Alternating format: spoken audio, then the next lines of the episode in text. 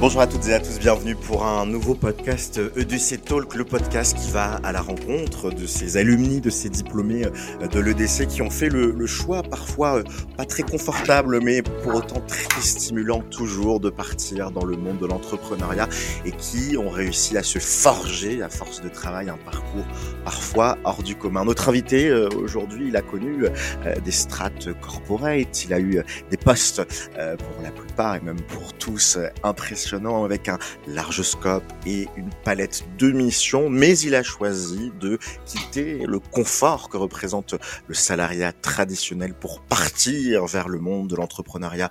Raphaël Grandemange, bonjour. Bonjour. Merci beaucoup euh, d'être avec nous pour euh, pour ce nouveau podcast euh, de l'EDC Paris Business School, l'EDC Talk. Alors ben, je vous laisse peut-être commencer par vous présenter, nous expliquer un petit peu quand est-ce que vous avez fait l'EDC et, et votre parcours universitaire. Oui, merci Guillaume.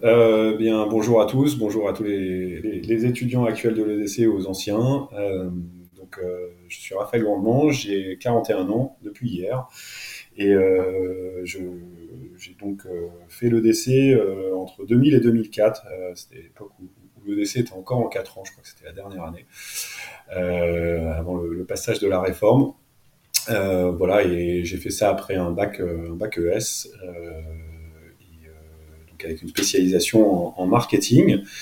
Et puis j'ai complété l'EDC par une année au CELSA en admission parallèle qui est une école euh, rattachée à la Sorbonne, euh, spécialisée en communication, euh, voilà, pour faire un, master. Et puis après, je suis, je suis, assez vite rentré dans le monde du, travail et dans, le monde des, dans le monde des médias et des agences, des agences de com. Quel souvenir vous gardez de, de ces années passées à, à l'EDC Qu'est-ce qui vous vient en mémoire quand vous repensez à, à vos années d'études? Euh, bah déjà, des, des, des, ça me donne le sourire, parce que c'était des franches rigolades. Euh, j'ai eu euh, l'occasion aussi de, eh bah, de me faire des, amis euh, pour la vie, euh, que j'ai toujours. et puis évidemment, bah, d'apprendre, de me former pour rentrer au monde du travail. ça m'a, le DC m'a aussi apporté mon, bah, premier, mon premier job. Hein, à travers un stage, euh, grâce, à, personne en charge des, des entreprises euh, de l'époque, Brigitte Piton. Je ne sais pas si elle est encore là, mais voilà, dédicace à elle. Et puis, euh, et puis ça m'a également apporté un, un état d'esprit sur, sur l'entrepreneuriat en général, la prise d'initiative. Voilà, que j'ai pu appliquer donc, pendant à peu près 20 ans dans des, dans des grandes sociétés. Euh, comme Publicis et puis Webedia. Et puis, euh, et puis ça m'a sans doute euh, forgé aussi dans ma, dans, ma, dans ma reconversion actuelle en tant qu'entrepreneur. Hmm. Parce que c'est vrai que c'est, et c'était déjà à l'époque dans l'ADN de l'EDC, un esprit d'entreprendre, l'idée de, de, de, créer son, son, son, entreprise éventuellement. Comment, comment vous l'avez perçu, vous, pendant vos années d'études? Comment s'était distillé un peu cette, cet esprit d'entreprendre made in EDC bah, C'était à la fois à travers euh, l'enseignement, les cours, euh, qui permettaient d'avoir une palette assez large de, de, de, de disciplines et d'expertise. Euh, également, moi, ce qui m'a, ce qui m'a, ce qui m'a séduit dans le profil de l'EDC au moment des inscriptions, et puis après derrière dans le, dans les, dans les quatre années passées, ça a été notamment les, les, les stages, euh, les missions d'entreprise, qui étaient très orientées autour de projets, de projets entrepreneuriaux. Moi, pour ma part, par exemple, j'ai eu l'occasion de de travailler sur la première année avec un groupe de copains euh, sur une mission d'entreprise euh, et de faire connaissance avec un entrepreneur qui ensuite euh, m'a permis de, de, travailler avec lui dès la deuxième année et donc de goûter aussi aux joies de l'entrepreneuriat. voilà, donc ça a été, ça a été très prégnant dans, le, dans ces années d'enseignement. Et parlez-nous de l'après, justement. Comment s'est passé un petit peu votre insertion dans le, dans le monde professionnel, une fois que vous avez terminé le DC, puis votre, deuxième formation? Qu'est-ce que vous cherchiez professionnellement? Alors, euh, bah en fait, euh, je pense qu'une des forces de l'EDC, ça a été de pouvoir euh, très vite me, confronter au monde du travail. Je parlais de cette, première année où tout de suite, j'ai eu, j'ai eu l'occasion de faire à la fois un stage à l'étranger et puis en même temps cette, cette mission. Et puis chaque année, donc il y a eu, il y avait, il y avait vraiment au moins, au moins deux temps de, de confrontation avec le monde de l'entreprise, donc d'affiner aussi mon projet, mon projet professionnel. et, et donc, je suis arrivé à l'issue de, de, de, ma formation avec une idée assez précise de ce que je voulais faire, euh, que, que j'avais retranscrit d'ailleurs dans, dans mon, mémoire de fin d'études, qui était autour de, des médias et, euh, et euh, voilà, je voulais, je voulais travailler euh, du coup dans le, dans le monde des médias et plus particulièrement en groupe média. Et donc bah, j'ai toqué à la porte de plusieurs, de plusieurs groupes et puis finalement euh, c'est à travers, euh, à travers le, les relations entreprises euh, à l'EDC que j'ai réussi à trouver mon premier, mon premier job, en stage d'abord, et puis après en CDD et de faire la connaissance avec un, avec un de mes mentors, quelqu'un dont je suis toujours très proche, qui, qui s'appelle Thierry Jadot et qui, qui, est d'ailleurs investisseur dans ma, dans ma société actuellement et avec qui j'ai eu l'occasion de retravailler derrière chez Publicis. Enfin, voilà, donc euh, euh, ça m'a permis euh, voilà, d'être, d'être assez mûr, on va dire. À la fois, c'est, ce qui a séduit après derrière le, le CELSA dans mon, profil, qui est une école aussi très, très, très réputée et avec un concours dans l'entrée très, très drastique. Et puis, et puis de, de compléter ça donc avec une année qui est un petit peu plus sur la théorie, voilà, par rapport à j'avais besoin d'une petite prise de recul aussi par rapport, à, euh, par rapport au marketing et à la communication. Euh, avec un aspect peut-être un petit peu plus com que, que, market, qui avait été très traité pendant le, décès. Et puis après, bah, derrière, ça m'a permis de me lancer assez vite, euh, voilà, en me faisant embaucher donc chez, chez, Lagardère euh, pour, cette, cette, cette première, ces, premières, années. et de tomber un peu par hasard, pour être honnête, dans une discipline qui, euh, qui se créait, qui était, euh, qui était autour du, du digital et du marketing digital. Euh, et c'est vrai que les groupes médias, notamment traditionnels, donc à l'époque c'était ce qu'on appelait traditionnel, c'était les groupes de presse, les groupes de télé, commençaient à tout juste se lancer sur Internet. Quoi. Il y avait la pub qui commençait à apparaître. Il faut, faut s'imaginer que Google a été c'est à peu près, ça correspondait 2004-2005 aux premières années de, Google. Donc euh, tout ça est très, très récent en fait. Hein. Euh, voilà, Snapchat n'existait pas, euh, encore moins TikTok, Facebook non plus d'ailleurs. donc, donc les groupes médias tâtonnaient vraiment sur Internet et hmm. cherchaient des modèles économiques. C'était l'époque où ils se disaient qu'il fallait qu'ils diffusent à peu près tout et que l'argent de la pub compenserait le fait de rendre gratuit des contenus qui normalement étaient payants. Ouais, voilà. Et, euh, et, bon, la pub a un peu plus de temps euh, que ça à venir. Euh, voilà, donc il y a eu, euh, il y a eu, ça a créé aussi un peu une, phase d'hésitation, de, repli, de repli sur soi. Enfin, il y a eu pas mal de, pas mal de mouvements, des groupes très volontaristes et qui, au final, on le voit aujourd'hui, ont bien fait d'être volontaristes parce que ils ont, ils ont vraiment conforté leur, leur leadership, quoi. Donc voilà, ça, a commencé comme ça, euh, voilà, sur, euh, sur, euh, auprès de ces, groupes médias, dans une fonction en fait où il y avait tout à créer, où euh, j'avais vu un petit peu de choses à l'EDC, voilà, mais, mais c'est vrai que c'était une discipline tellement balbutiante que j'ai appris aussi pas mal sur, sur, sur, sur le tard, et justement cette, cette, cette, cette curiosité qu'avait éveillé l'EDC, cette, cette dimension d'entrepreneuriat était très intéressante pour, par rapport à ce, ce, type de fonction assez nouvelle. Et ça veut dire que vous étiez aux prémices de cette discipline qu'est le marketing digital, c'était les, les, tout débuts, quoi. Vous avez grandi avec. Oui, exactement. On, voilà, on, on, gardait à l'époque, je me souviens, on observait beaucoup ce que ce qui se passait aux États-Unis, qui avait euh, qui avait un temps d'avance là-dessus, et donc euh, voilà pour euh, définir euh, définir nos, plans d'action, la, la, discipline, voilà, typiquement il y avait beaucoup d'affiliations à l'époque. Euh, le, display était quasiment, quasiment pas, pas né. Euh, il y avait un peu de, référencement naturel. C'était tout démarrage des, de l'achat de, de mots-clés, donc du référencement payant. Donc euh, voilà, et puis tout ça a évolué très, très vite. Hein. Il n'y avait par exemple pas du tout de social media, donc, qui est aujourd'hui un des, un des leviers clés en, marketing, en marketing digital.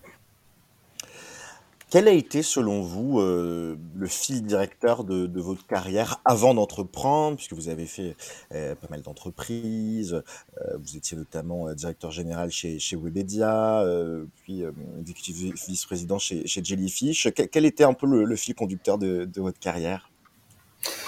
Ben, À chaque fois, je pense que c'est bon, ça a été beaucoup d'arriver par des, des projets avec une, une forte dynamique de croissance euh, une dimension du coup euh, euh, entrepreneuriale assez assez forte. Hein. C'est-à-dire que typiquement, je suis rentré donc après la Gardère, j'ai fait deux groupes médias, la Gardère Reed, ce qui m'ont permis de, de, de, beaucoup apprendre. Mais chez Reed, typiquement, c'était la création d'une agence interne euh, dédiée au digital. Donc c'était voilà, une transformation assez importante de leur de l'organisation. Chez Publicis, euh, ça a été c'était ça a été de euh, vraiment transformer aussi une agence média traditionnelle vers euh, une agence plus digitale et, euh, orientée data, avec du coup un, très chouette projet par une porté par une, par une équipe de direction, mais avec une dynamique aussi de croissance et des moyens très, très importants.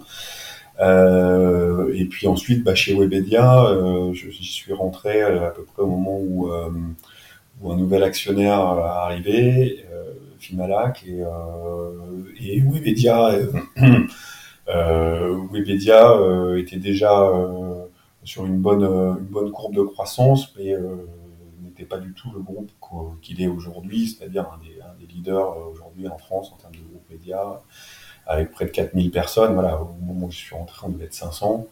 Euh, et donc, euh, on sentait très, très bien le, potentiel aussi de croissance de, de. Donc à chaque fois, ça a été ça beaucoup qui a dans les dans les dans les critères de choix euh, qui a qui a drivé ma, décision. C'est-à-dire que à chaque fois que je regarde un job, je le regarde sous, sous quatre grandes composantes. La première qui est euh, qui est le projet que je place au plus haut souvent et je pense que sur les les, premières années professionnelles, ça va être très très important les personnes avec qui je vais travailler, c'est le deuxième critère aussi. Euh, le, troisième, euh, le troisième critère, c'est le job en tant que tel, quelles sont les missions qu'on propose. Et puis le quatrième critère, bah, évidemment, l'aspect aussi euh, financier et quel salaire on peut me, proposer. voilà, c'est à chaque fois les quatre, les quatre grands critères que je, je j'observe sur une, sur une proposition de job et en l'occurrence à chaque fois je crois que euh, c'est souvent le projet qui a été euh, qui, qui l'a emporté sur les sur les sur sur sur, sur les autres. Mmh, sur les autres critères. Mmh. Et alors, euh, oui, pardon? Non, non, c'était c'était tout. Et alors justement, euh, comment vous avez décidé, euh, il y a quasiment un peu plus d'un an et demi, de vous lancer cette fois dans le monde de l'entrepreneuriat? Qu'est-ce qui vous a motivé? Ben, alors, c'était, euh, ça a été une décision assez, euh, assez longue. Euh, voilà, le choix de passer de Publicis à Webedia était déjà finalement un, mouvement qui me permettait d'être plus, plus confronté à l'entrepreneuriat parce que du coup, Webedia s'est construit beaucoup par, par croissance externe et avec du coup des entrepreneurs qui restaient euh, après le, rachat de, leur société. Donc euh, du coup, j'ai été amené à avoir euh, en tant que, directeur général pas mal de, d'entrepreneurs dans, les équipes et avec qui j'ai pu j'ai pu travailler. Et donc ça ça a été très stimulant aussi de voir leur parcours leur façon de raisonner euh, voilà, je me suis, je me aussi beaucoup, euh, beaucoup reconnu euh, et ça m'a donné envie. Et puis ça m'a permis aussi bah, de rencontrer mes, deux associés actuels, donc Thibaut de Broissia et Benjamin Cozon, dont j'avais racheté en fait via Webedia leur société, Uptilab, une société de conseil en, data analytics. Et euh, on a collaboré pendant pratiquement euh, quatre ans. Euh, ça s'est extrêmement bien passé. Et donc, ça m'a donné aussi un peu le, entre guillemets, courage de, de, de, franchir cette, ce pas à 40 ans. Euh, voilà, je me sentais pas forcément d'y aller seul. Euh, et le fait d'avoir deux entrepreneurs expérimentés qui avaient déjà eu un premier, un premier succès entrepreneurial m'a permis de, d'envisager d'envisager ça plus d'envisager ce mouvement plus sereinement parce que c'est effectivement c'est c'est sortir un peu d'un confort. Euh, voilà, j'ai euh, j'ai une famille avec euh, trois enfants, des responsabilités du coup financières qui, qui sont qui sont importantes. Et donc, bah, passer d'un salaire à rien, c'est effectivement d'un point de vue d'un point de vue équilibre financier pas, pas facile. C'est une prise de risque aussi importante. Donc euh, j'en ai beaucoup parlé évidemment aussi avec, euh, avec ma femme, euh, qui m'a donné toute sa confiance et son énergie pour, pour me lancer. Et je pense que c'est un point aussi important d'avoir un partenaire avec qui, avec qui, avec qui pouvoir en discuter et, et qu'on sente que c'est un, projet, un projet familial. Voilà, donc donc c'est ça qui m'a c'est ça qui m'a qui m'a permis d'y aller. C'est pas tant l'idée en fait. Hein. Souvent on dit il faut une idée, faut qu'il y ait une lumière, etc. bon, quand je vois finalement, on, on a imaginé déjà un projet au démarrage qui n'est plus celui sur lequel on est aujourd'hui. Donc on était parti sur une boîte de conseils. et puis au final, eh ben, on s'est retrouvé au cours des premiers mois à, mettre la focale sur un de nos produits qui était une technologie euh, qui accompagnait notre, notre dimension de conseil parce que euh, on a vu que quand on est confrontait aux avis des clients, euh, ben finalement c'était ça qui suscitait le plus, le plus d'intérêt. Et donc on a ensuite refocusé complètement l'entreprise sur une entreprise technologique spécialisée donc dans la, dans, dans la post-click expérience Data c'est le nom, c'est ça? Exactement, qui est une discipline du coup euh, euh, très, innovante qui consiste en fait à, personnaliser les parcours clients euh, l'arrivée de campagnes de campagne médias. Et donc on permet à nos, à nos clients, qui sont aujourd'hui bah, des boîtes comme Decathlon, Maison du Monde, LVMH, Galerie Lafayette, de dégager bah, plus de rentabilité de leurs investissements publicitaires. Donc on leur fait gagner en moyenne à peu près 15% euh, de, rentabilité sur euh, leurs investissements publicitaires. Et ça fonctionne comment? C'est-à-dire qu'aujourd'hui, quand, quand ces clients-là font des campagnes, plutôt que de simplement renvoyer vers une page web, vers quelque chose, il y a une vraie expérience que vous mettez en place?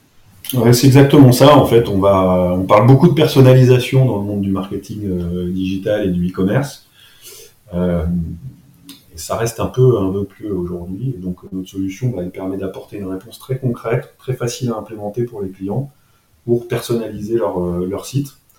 Euh, et ce qu'on voit, bah, c'est que cette personnalisation, en fait, des contenus, euh, des produits qu'on affiche, en fonction de sa source d'origine, en fonction de donc est-ce que je viens de Google ou de, de, Facebook, par exemple, on va avoir des, différents. Donc ça va être intéressant de personnaliser parce que ça va amener plus d'efficacité en termes de conversion. Hein, on dit souvent, par exemple, dans, une boutique, il y a euh, à peu près un acheteur sur deux dans une boutique physique qui rentre et qui, euh, achète. Euh, en digital, on est, on est plutôt à 1%. Donc il y a une marge de progression qui est encore, qui est encore très forte par rapport notamment au monde physique. Alors je suis pas sûr qu'un jour on atteigne un sur deux en taux de conversion, mais en tout cas, 1% euh, à 50%, il y, a quand même, un peu de marge. Et alors aujourd'hui, euh, un an et demi après le lancement de, votre structure, euh, comment vous êtes justement structuré? Est-ce que vous travaillez seul? Est-ce que vous avez recruté? Comment Où est-ce que vous en êtes un petit peu de, l'évolution de votre entreprise? Eh bien, euh, donc là, euh, on a euh, aujourd'hui à peu près neuf mois de commercialisation. on a une, trentaine de, clients avec vraiment de très très belles entreprises. Très fiers de ce portefeuille, de ce portefeuille client, très reconnaissant aussi de ces clients qui nous ont qui nous ont accordé leur confiance dès les, premiers mois. C'est sans doute les plus difficiles à acquérir quand on se lance, parce qu'on n'a pas de cas client, on n'a pas de référence. Donc voilà, maintenant ça y est, on a, on a des cas, on a montré ce qu'on savait faire. Euh, donc, euh, c'est aussi une étape très importante, c'est qu'on sait que notre technologie fonctionne, elle fonctionne bien. donc on est, on est assez, on est content de cette première année. après, après ces quelques, ces quelques mois, on est aujourd'hui une vingtaine de collaborateurs. structurés autour à la fois d'un pôle technique important avec des développeurs, structurés autour d'une équipe également de, vente euh, et euh, une équipe de, customer success, donc de, profils qui accompagnent euh, le succès des, clients. voilà, et on prévoit une année 2023 avec une multiplication par un peu plus de 3 de notre, chiffre d'affaires. Donc les perspectives sont, bonnes, le carnet de commandes est bien, est bien rempli et euh, avec des évolutions aussi sur notre produit et notre technologie qui, euh, sont, importantes, euh, notamment bah, avec l'idée de, permettre à nos clients d'adopter la solution sur encore plus de leviers marketing, notamment le, le SEO et le display. Et puis la possibilité aussi d'opérer par soi-même des campagnes, donc avec un mode self-service qui, va, qui va voir le jour aussi cette année. Qu'est-ce qui est le plus compliqué dans ce nouveau quotidien d'entrepreneur que vous n'aviez peut-être pas eu en tête euh, au moment de vous lancer? Alors, euh, je, pense que ce qui, est assez spécifique quand même euh, à, ce, domaine d'activité technologique, c'est que c'est assez gourmand en capital. Donc,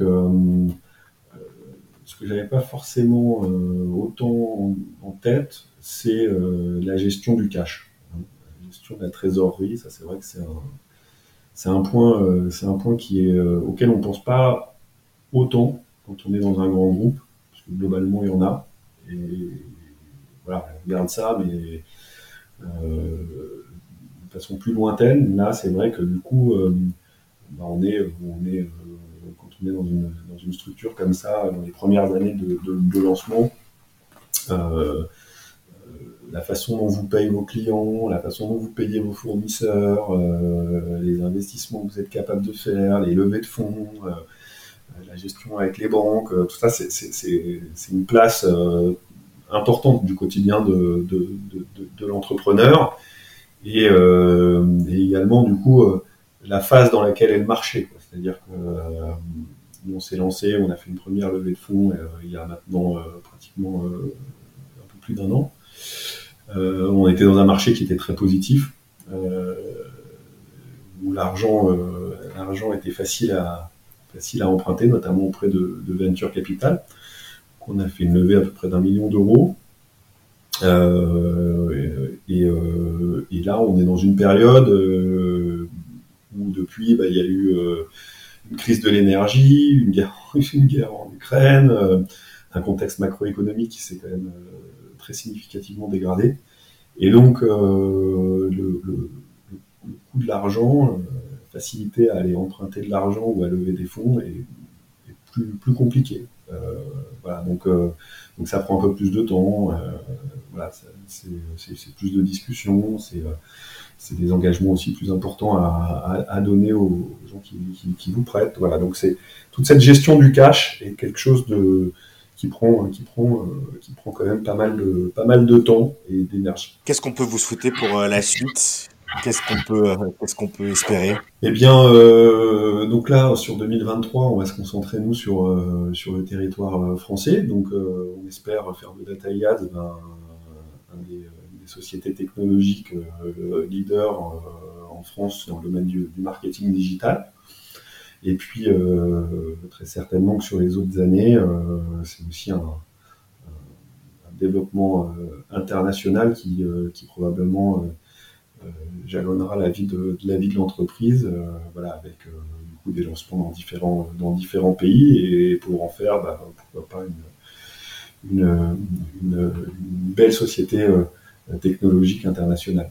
Eh bien, merci beaucoup. C'est tout ce qu'on vous souhaite, Raphaël, euh, pour euh, les années à venir. Merci d'avoir été avec nous dans ce podcast.